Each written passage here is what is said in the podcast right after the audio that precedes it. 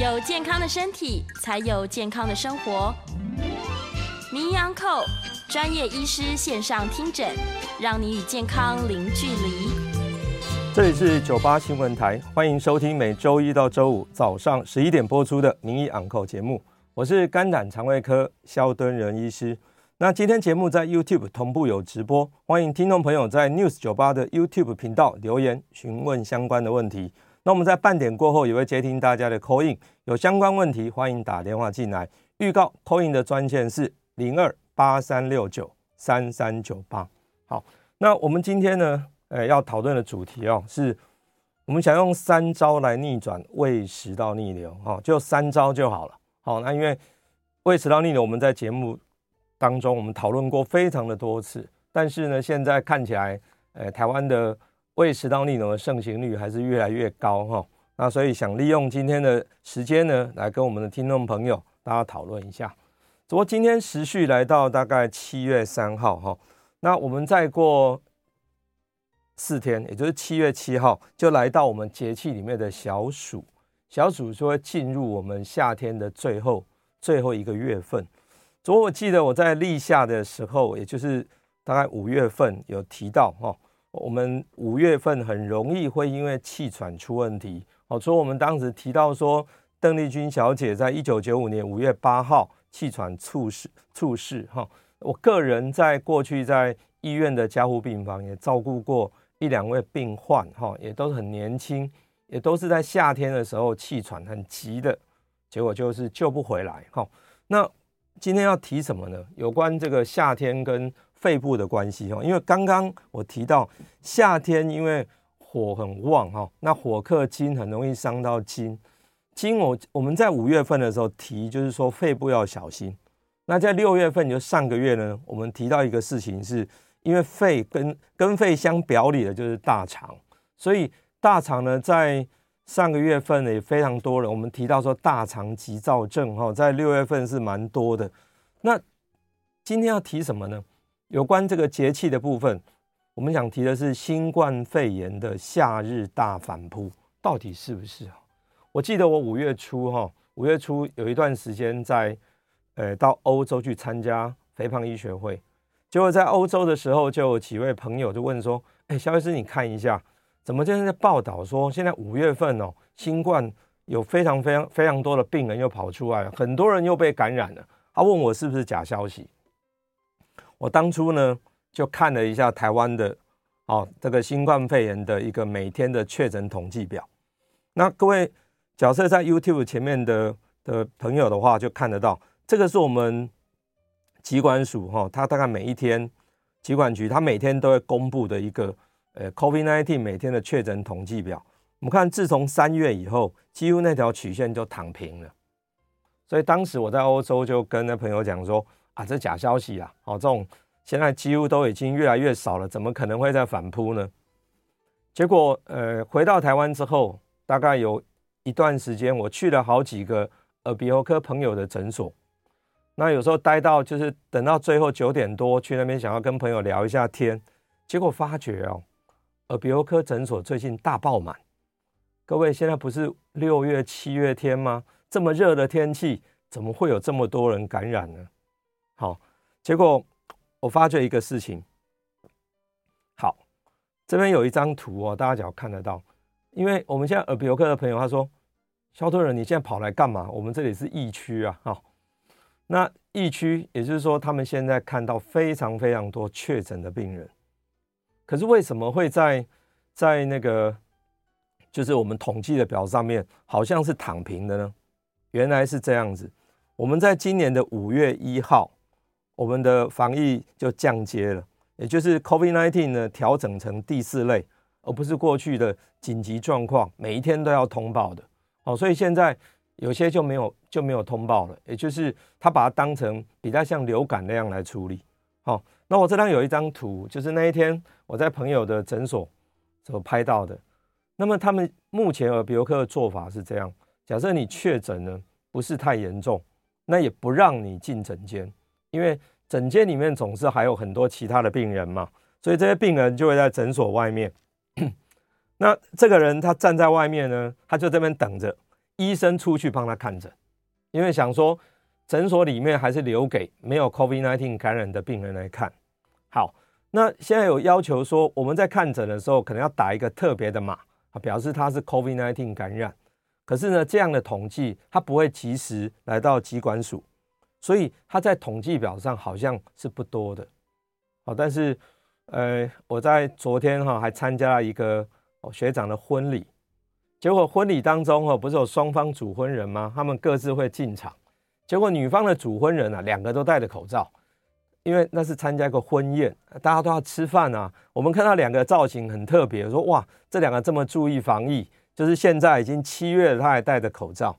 后来，呃，新娘的这个主婚人哦，他父亲上台讲说：“哦，我们两个身上多了个礼物，就是他们两个 COVID-19 感染阳性。”哇，原来说实在，现在呢，目前事实上新冠肺炎真的是夏日大反扑。我们在五六月的时候，我看疾管署大概预测也是六月底应该是达到一个高峰。那希望七月会越七月会越来越好。不过最近也听到很多年长者在这一波感染，他就出现问题。好，所以我特别在提说，这个夏天很特别，他对肺部有疾病呢，就是一个致命伤，可能会在这个季节里面出问题。好，所以请啊，家里有长者的，一般年轻人在工作中的年轻人大概没有什么问题。哦，大概就像感冒一样啊，就像我们呃，叫 YouTube 朋友看到我途中这张。哎，这这个这个病患哦，他就好好的站在诊所门口等医师帮他看完整哦，然后护理人员呢帮他把药送出去，他就回家，像感冒就结束了。可是万一家里有很小的小孩，有年长者，请务必注意哦。假如都还没有打疫苗的，可以打的话，真的还是打一下哈，千万不要在这一波的回马枪。好，这波回马枪我们讲是新冠肺炎的第四波，那因为第一波是在去年五月。各位记得那五月真的好可怕哈，所有的人都在急诊门口这边等着做 PCR。然后那第二波呢是在去年的大概十月份，第三波是在今年的一月啊，农历过年的时候。那这第五波就是现在的五六七月，好，请大家小心。那当然现在的感染者没有这么多，那说实在的，病毒强度也越来越弱。可是呢，对于年长者、对于年幼的人，我想还是一个致命伤。好，所以千万不要在这一波让年长者跟年幼者哦，因为新冠的反扑而受到伤害哈。好，在这边提醒大家。好，那接下来我们就进入我们今天的主题了哈。我今天讲说，我们要把胃食道逆流三招把它逆转。除了在讲这如何三招逆转之前哦，我们还是再复习一下哦，因为现在在门诊哈，每一天肠胃科门诊就还是有非常多人因为胃食道逆流，他要来看病。那当然，这里面，哎，很多还是以咳嗽的啊来表现的，也就是咽喉有异物感，然后咳嗽就要来表现哈，来看诊哈。那我再提一下，就是胃食道逆流，它本来就分成典型症状跟非典型症状，因为典型症状就是很清楚，你就有一个胃酸的逆流感哦，然后有一个叫做灰球心、火烧心，整个胸前就是不舒服。那他这个不舒服，他会想到说，哦，对，这个好像是胃酸造成的，这个就是很典型。那厉害一点的话，会造成吞咽困难，造成吞咽疼痛。这你一想也知道，这是食道的问题，这个没有问题，叫做典型症状。可是非典型症状呢，就是用咽喉炎，喉咙怪怪的，喉咙有异物感，一直要咳嗽，慢性的咳嗽。那这个咳呢，痰又不多，最多就是一点白白的，一点薄痰。可是就是觉得咳不出来，喉咙一直有东西，那甚至于更严重一点，他有气喘的状况啊。另外一种人表现是，他用胸痛来表现，就是一直觉得胸闷、胸痛。那所以这个就会他去看心脏科，一直咳嗽的就会去看胸腔科。那慢性咽喉炎觉得不太对了，就一直看耳鼻喉科。咽喉异物感也看耳鼻喉科。哦，那这个看了很多科之后，最后那医生说，哎，不对哦，治疗你一段时间没有好，你还是去做一下胃镜，那时候才回到肠胃科来。所以这个倒属于是，哎，非典型的症状。那另外有一种是胃食道逆流，它会造造成口水过多。我记得我们在好几次在节目当中，哦，那有观众 call in 进来，他说：“哦，我口水过多好久，都不知道为什么原因，大家都找不到原因哦，因为原来胃食道逆流会去刺激我们迷走神经，会让你的整个口水分泌过多。好，所以这个是一个非典型的症状。好，好，那就是因为它的表现非常的多样化，以至于说我们在处理它的时候就没有办法处理得非常顺利，有时候会误诊，会以为是别的疾病。好，我们就举个例子哦。那这是一个吴小姐，一个退休的国中老师，她六十岁了。好，那从去年秋天呢，她就是声音沙哑，声音沙哑是很厉害哦，整个烧声、无声。一个老师，他几乎过去天天都讲话，他觉得很难接受，等于声音是哑掉的。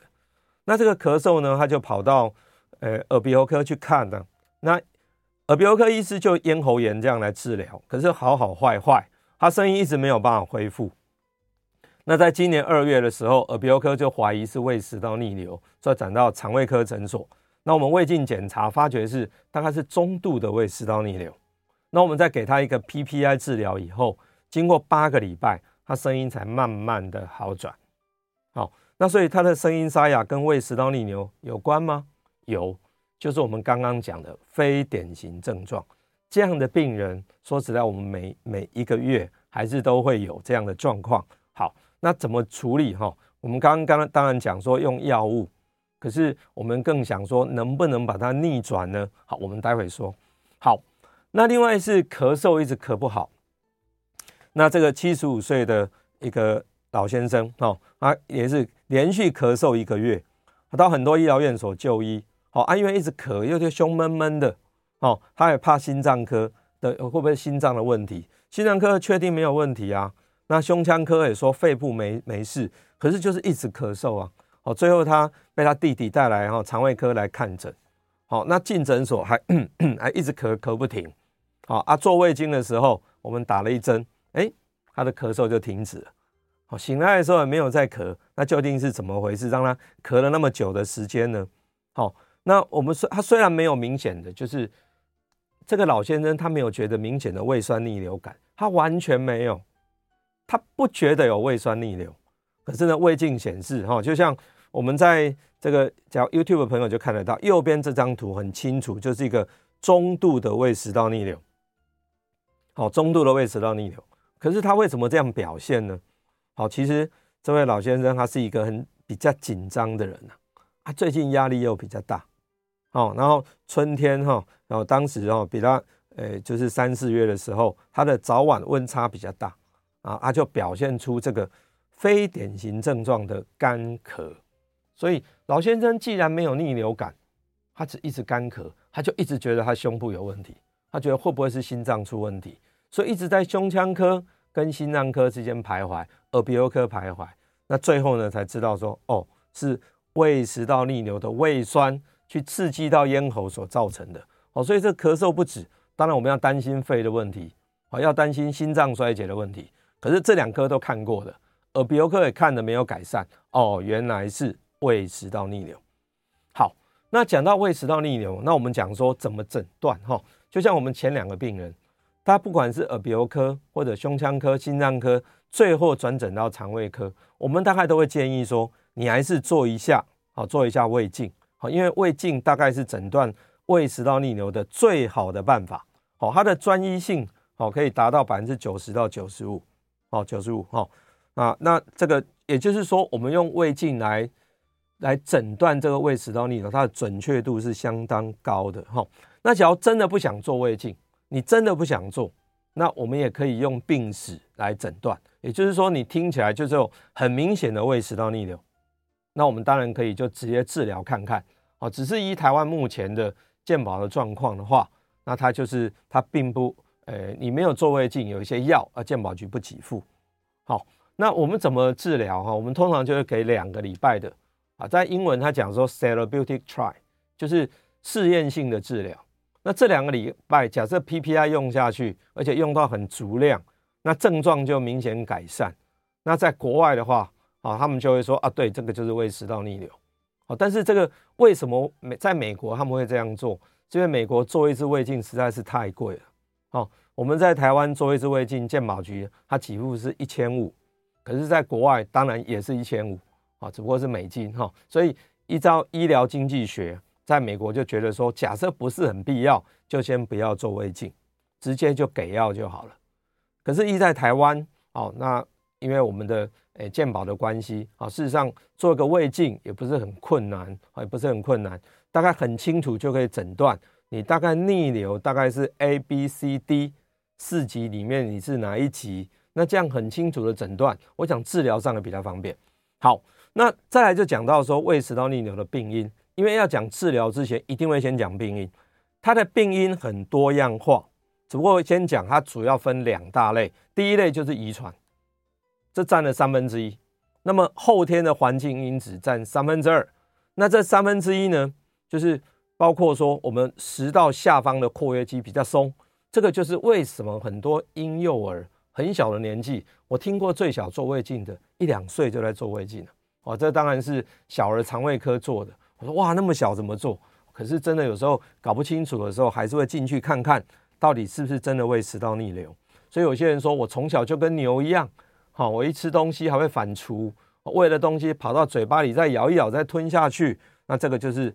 遗传因子有造成的，那再来是环境因子占三分之二，这里面最重要的一项要提就是肥胖症，体重过重的时候，胃这个压着哈，胃前面的油，不管是皮下或内脏往下压，你大概就会很厉害，就可能会逆流回来。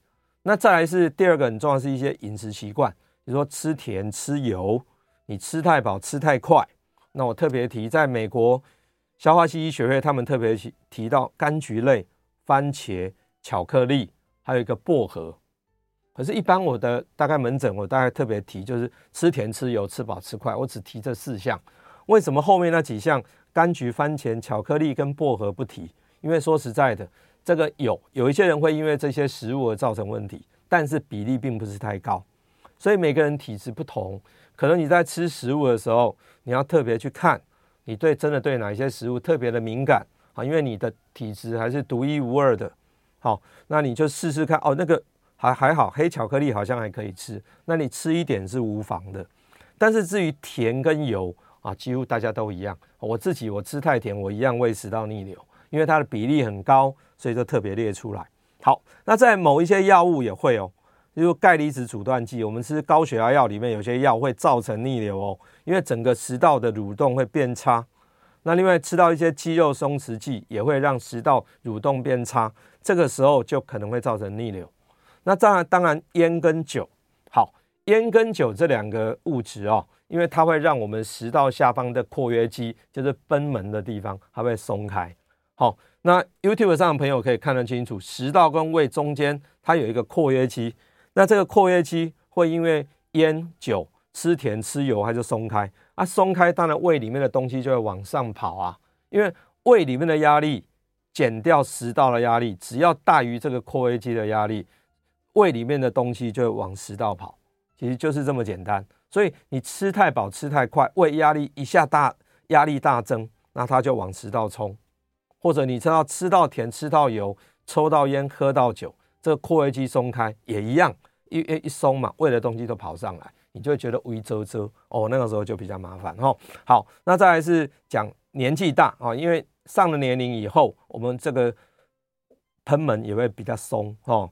那这个没有办法，因为大家都一样哈，年龄到了它就是比较松一些。好，那再来很重要就是季节的转换，因为季节转换也会造成哈整个蠕动哈变得比较不一样哈，因为影响到自律神经了。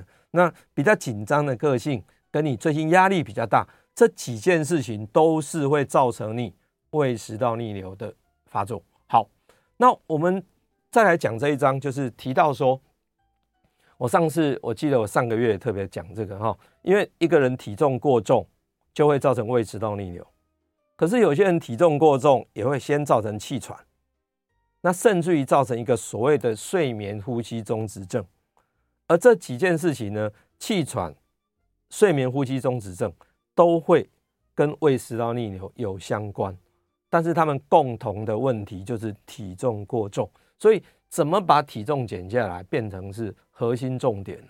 所以今天我们再回到最后，我们今天要讲的就是到底要怎么治疗。我说三招逆转，各位听众朋友，大家好好记住三招。你这三招不好好不好好记住，因为所有的治疗就会反反复复。好，因为反复来。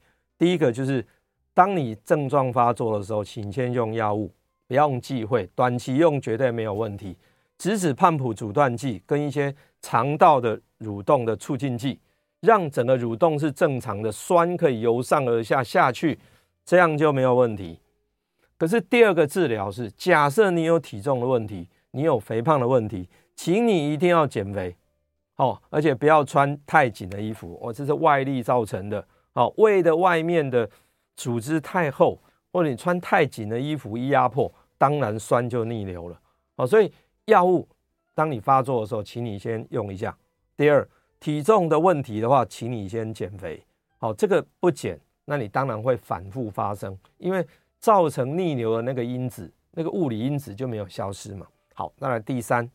我们有非常多的其他非药物治疗，哦，这其他非药物治疗，我再提一下。刚刚我们已经提过了，饮食的部分，忌甜、忌油、忌咖啡、忌柑橘、忌薄荷，啊，甚至忌巧克力。你自己试过，你不能吃，不适合了就请你不要碰。那吃太饱、吃太快，这本来就知道。还有睡前三小时，请你不要吃东西，因为你睡前吃东西，你躺下去，胃里面压力还很大，当然会冲上来啊。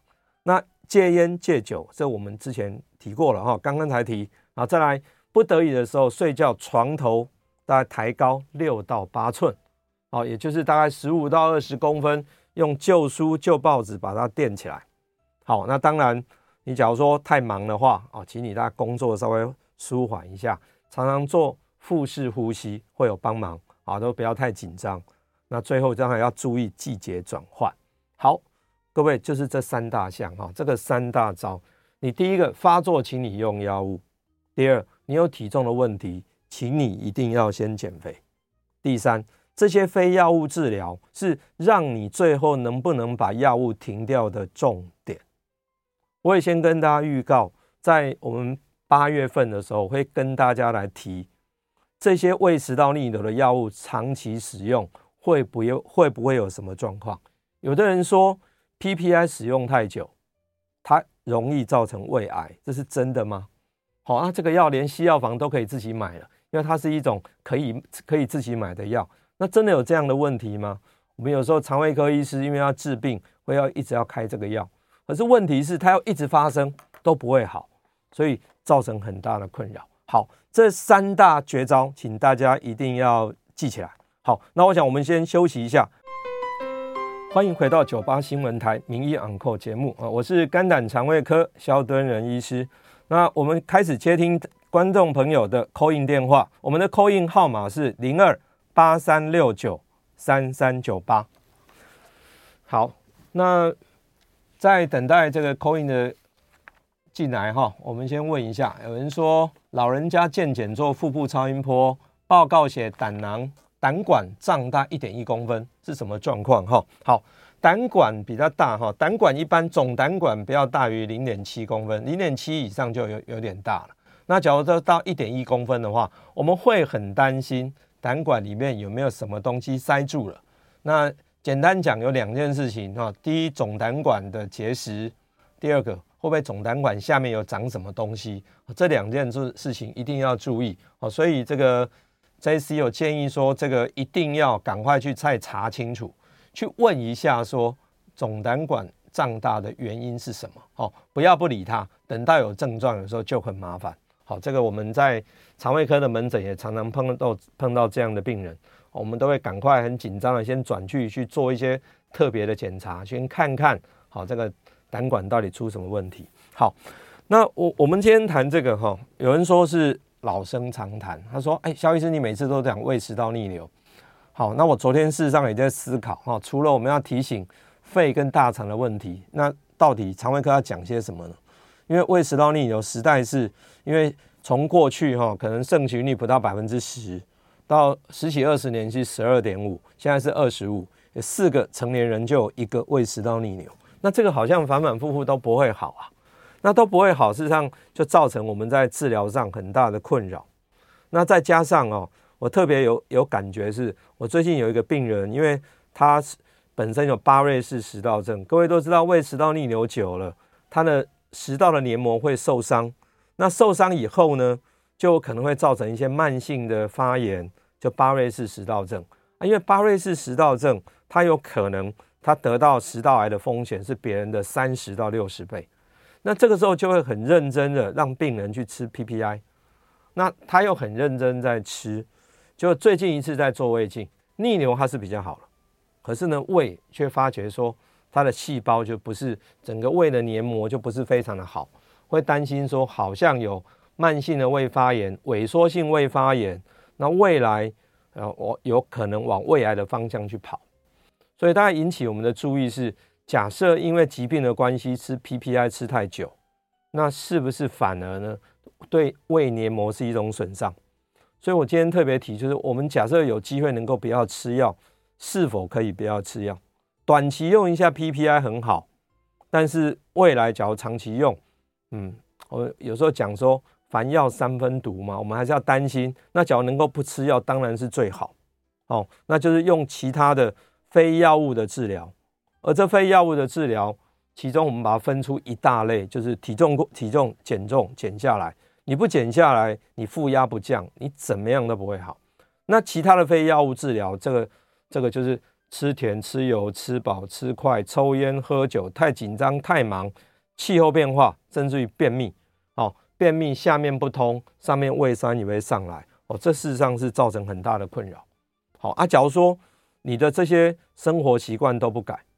那都不改就会变得一直用药，好啊。假如说你现在你还有在吃 PPI，甚至于说你这 PPI 你还不是跟医生请医师开处方呢，你是自己到西药房去买药的，好，各位会不会担心说哇，那我一直吃药会不会会不会什么问题？好，就像我我在过去哦，我曾经有一次，呃，我记得应该是民国八十几年那一次在立法院有一个公听会，好，就说因为吃了药物。造成猛暴性肝炎，好像刚刚彦良提的，造成猛暴性肝炎啊，最后因为猛暴性肝炎过世。那去追查，因为他吃了某一种诶、欸、抗霉菌的药物，那说哦，到底是谁开的？后来是病人自己去西药房买的，哇，这个所谓的药物救济法就变成是你自己去买的，没有人叫你吃啊。好，所以这个某些药物的话，还是吃处方药，还是医师来开会比较理想，会比较理想。好。所以，我们今天谈的就是胃食道逆流能不能来终止它？好，那我们靠这三招，好，希望大家都能够记起来。好，除了药物之外，需要减肥就减肥，啊，否则就是其他的非药物治疗。好，我们来接听林先生的电话。林先生，院长你好啊，哎，是院长，跟您请教两个问题啊。是，第一个问题就是说，这个胃食道逆流这个 PPI 哈，你刚刚有说了哈。有需要，当然你用药，但是也不能用太久哦。那在临床上哦，依您的专业在看，如果你断断续续或者持续用超过多久的时间，大概就是您定义的太久，可能要再跟肠胃科医师做进一步的讨论哦。第二个问题是说哈，这个我也不知道这个是不是属于我们肝胆肠胃科的问题啊，就是说这个。痔疮的问题啊，对，这个痔疮哈，它有分很多形态，而我的意思就是说，如果能有痔疮的余力的时候，第一个它会不会影响到做大肠镜？会不会让医生那个镜子塞不进去？第二个是说，这个有痔疮，不管你是内痔、外痔、混合痔，是可以去找内科医师的吗？还是就直接要去找外科医师做处理了呢？以上跟您请教，我在家收听，谢谢。好好，谢谢李先生的问题哈。好，因为我刚刚提到这个 PPI 到底可以用多久哈？那说实在的，我们现在做一次胃镜，我们做完胃镜以后会有个诊断，例如说你有胃溃疡，你有十二指肠溃疡，你有胃食道逆流，健保署他同意可以四个月的处方，也就是我们可以开四个月的药。好，那假设呢，你的胃食道逆流是比较严重，例如说到。呃，C 级跟 D 级比较严重的，或者你有巴瑞氏食道症，那可以用一年，可以用一年。所以会因为疾病的关系，它的使用的期限会不太相同。哦，所以大概你使用在一年以上，事实上就事实上就算长了。可是问题就是，巴瑞氏食道症它常常在你治疗以后，其实你治疗一年，你再切片，还是巴瑞氏食道症？那这个时候就会陷入两难：我要继续用药吗？你不继续用药，又怕它变食道癌；可是继续用药，可能怕胃会出问题。好，那所以这个目前在国际的肠胃科的的学会上也有一些 debate 哈，大家一直在讨论这件事情，怎么样对病人是最好的。所以我今天才会特别提出来说，不要用药物，你有没有办法机会能够把胃食道逆流处理好？哦，这个真的是大问题哈。好，那先这样回答第一个问题。那第二个呢，就是有关李先生提到的这个痔疮的问题。痔疮哦，确实是肠胃科里面我们门诊的另外一个大宗，也就是下消化道，除了拉肚子、便秘以外，其实痔疮出血是非常常见的。那会不会因为痔疮，我们大肠镜都做不进去呢？哦，大概不至于啦，哈啊，因为你你你就算你有痔疮，你排便还是可以的嘛，哈。那便便的直径哈，大概一般一两公分甚至三公分都还是有的。我们现在大肠镜的镜子大概就一公分宽了，所以在我们有一些润滑剂的协助底下，即使你有痔疮来做大肠镜没有问题。好，但是痔疮是不是一定就要找外科？哈，一般来说，痔疮都会先找肠胃内科先做诊断。那我们在做大肠镜或直肠镜的时候，会很清楚的观察到，哦，观察到说你痔疮的状况是如何。好，观察完以后，假设不是太厉害，不是到第三级、第四级很严重的痔疮，说非得要找外科开刀不可。我一般我们内服药，哦，跟一些外敷的药用一用，大概它的出血都会获得缓解。啊，但是我也特别提了，一般会来找肠胃科看痔疮，哈，都是。很厉害，出血哦，出血的病哇，那怎么奇怪，整个会血便哦？那个时候就当然已经出血了，大肠镜一定要做嘛。哦，那另外就是会痛，会痛的话，痔疮百分之九十九不会痛，大部分都没有症状。会痛的话是痔疮的那个血栓哈，就是有一些血块可能塞住那个静脉曲张，有点塞住了，那个时候才会痛。那不得已当然用一下止痛药，药物用一用。那么它的疼痛感会解除。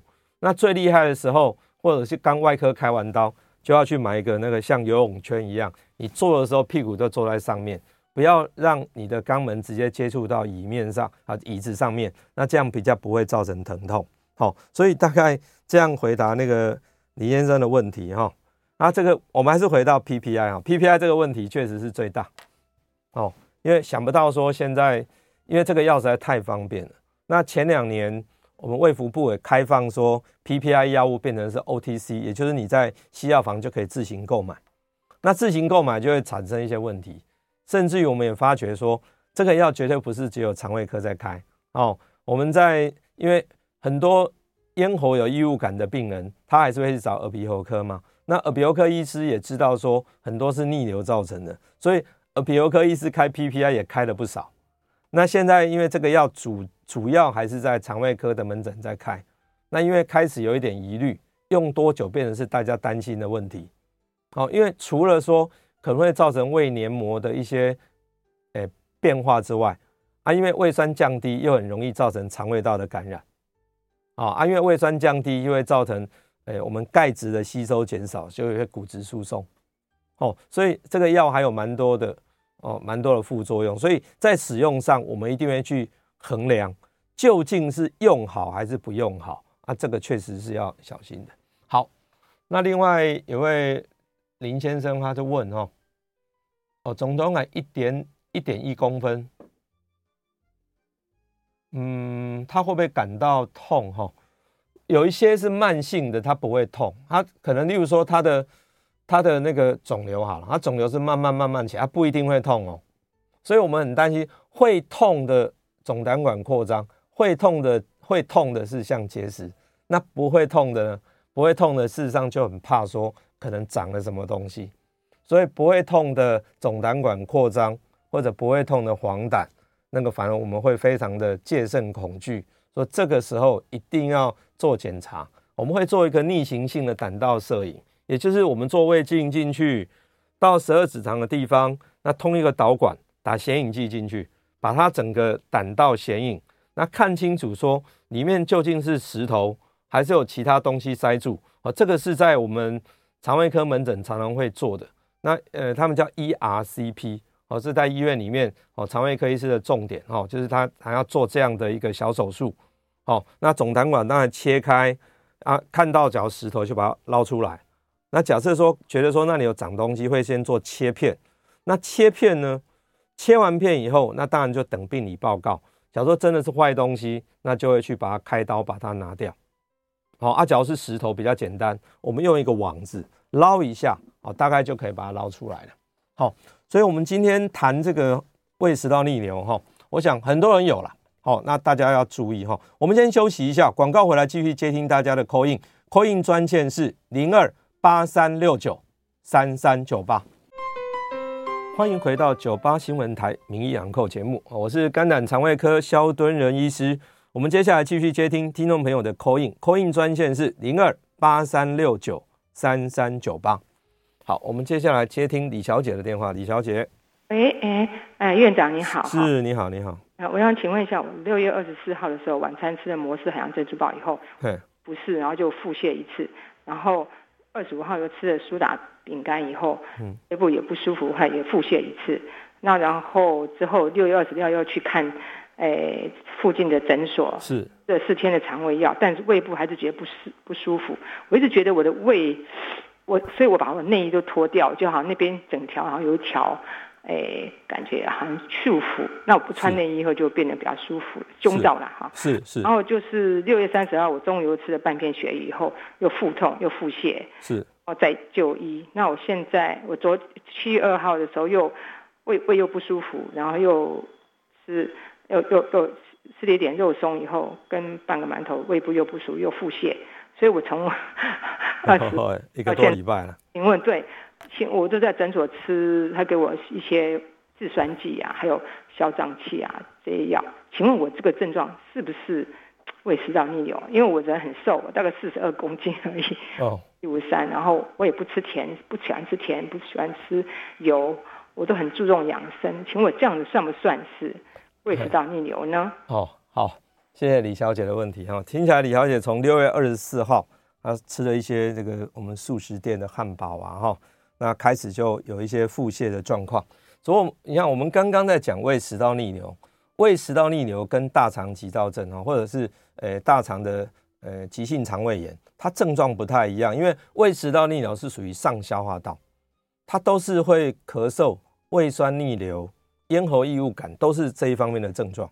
可是拉肚子这个是属于大肠的问题，所以李小姐的症状呢，我觉得比较是肠道发炎。那一般来讲，哈，其实我这两天其实在考虑说今天要提什么的时候，大概有一些人跟我讲说，你不觉得最近门诊蛮多人拉肚子的吗？好，因为夏天的东西很容易坏掉。夏天你只要东西你这一餐没有吃完，你摆在桌上，你以为才过两个小时没问题，可是不要忘记哦，温度每升高一度，细菌的增长的速度哦会会增加很多。所以这种室温随便动不动都三十度以上。那我想食物很容易坏掉了。好，那假设你吃的是你吃坏东西，吃坏东西把那脏东西拉掉，可能一天就结束了。可是有的时候你会发觉说，哇，我怎么会拖那么久，一个礼拜都还没有好？好，这个变成慢性腹泻哈。当然，慢性腹泻我们定义没有那么短了，一般超过六个礼拜。好，那最少也三周。那现在才一个多礼拜。那我相信呢，李小姐可能吃了某一些食物，造成有一点急性的急性的肠炎。那这个时候最重要，除了用药之外，吃东西要非常的清淡，也就是食物都不要太多的油，不要太复杂，让肠胃道休息一下，这样可能会好得快一点。那假设李小姐建议哈，你到了再过一个礼拜哈，只要两周以上还没有好的话，你一定要去给肠胃科医师看一下，好，必要的话大肠镜看看，好，看看到底大肠产生了怎么样的怎么样的感染的状况。好，那当然，假如李小姐是一个很容易紧张的人。会不会在这个时候就是我们讲的大肠急躁症发作呢？好，所以了解提供你这两个方向，一个是感染，一个是慢性的大肠急躁症的问题。好，好，接下来再接听林先生的电话。哎，院长你好。哎，是，我想跟您请教一下啊，您刚好提到这个巴瑞氏食道，对，当然巴瑞氏食道它有啊，就是要服用这个 PPI 嘛，对。那我主要的疑问是说，巴瑞氏食道哈。它就是我能食道黏膜就是受伤变性嘛，哈。对。然后我的疑问就是说，它受伤了，经过我们的药物治疗、饮食控制、生活调整，他会不会自己恢复？还是说他那个伤疤在那边，就是在那边，顶多只是缩小一点而已，他还是会持续存在我们的这个食道的黏膜上面？以上跟您请教，我的先生收听，谢谢。好，哎，谢谢李先生的这个继续很深入的问题哈。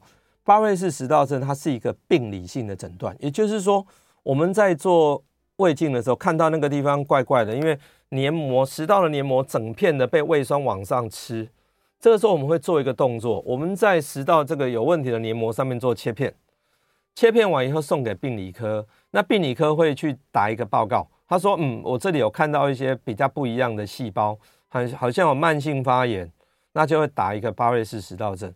那巴瑞氏食道症我刚刚提哦，诶，它就是一个诶食道癌的癌前病变，所以我们才会非常紧张，要赶紧用药，而且健保署也特别同意哦，像这种状况是可以持续使用一年的药物的，一年哦，一年后再做胃镜。”那一年后，我们临床上的经验，你有乖乖的吃药，大概三成的人会好转。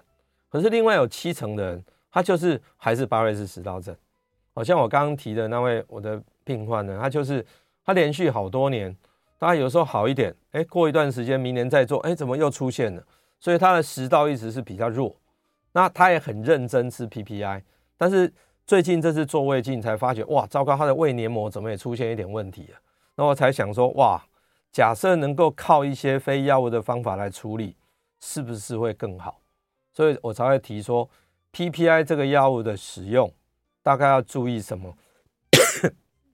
我们会在八月份哦，大概会做一个比较更详细的一个 review 哦，因为呃，我昨天大概看了最少五六篇的国际上的肠胃科的论文，那有些人是讲说，其实它反而有保护作用，啊、有些呢说，嗯不，它确实是有致癌性。那所以现在目前是有争论的状态哦，所以还要更多的在查验哦，在下个月再跟大家做报告。好，我们接下来接听张小姐的电话。张小姐，哎，院长你好，我想请教哈，对，我胃食道逆流很严重，是那那个呃肠胃科医师给我开制酸剂，对，那他等于把我胃酸止住，那我我在怀疑我吃下去的食物是不是没有胃酸会。减轻它的消化能力，我我我要吃吗？我在怀疑，因为我年纪也大了，然后消化又不大好，所以又有胃食道逆流，所以不知道是不是要吃那个制酸剂。哎，张小姐，你吃了药以后觉得是比较好？我没有吃，他开给我、哦、都没有吃哦，我不敢吃。哦，好，其实哈，因为我有 萎缩性。因为我很多硬的东西，糯米什么多不消化，吃下去就胃痛，然后又有胃食道逆流，所以很烦恼。好好好，好，我我试着来回答张小姐的问题哈。张小姐在大家在叙述当中有提到，她本身呢有胃食道逆流的症状，再来是有一点萎缩性胃炎，那医师就开药给她，那开了一些制酸剂。我想这制酸剂哦，一般讲制酸剂其实分两种，一种是像说，诶氧化镁啊，哦氢氧化铝啊，镁或铝这些东西下去中和一下胃酸，这是综合性的。我把胃酸中和，那让酸不要那么酸。